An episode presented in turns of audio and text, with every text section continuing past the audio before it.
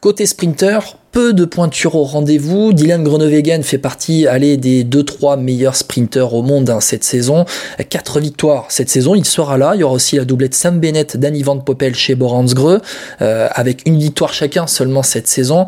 Mais attention aux pépites britanniques de la piste. Chez Ineos, Ethan Hayter, vainqueur au Pays Basque et en Romandie. Chez Soudal Quickstep, Ethan Vernon. 4 victoires en 2023, dont une en Romandie. Euh, deux profils de coureurs intéressants pour le Dauphiné, car ils savent passer les bosses. Et le parcours du Dauphiné, lui, cette euh, année, eh bien, même pour les étapes dites pour les sprinteurs, eh bien, ce sera loin d'être plat.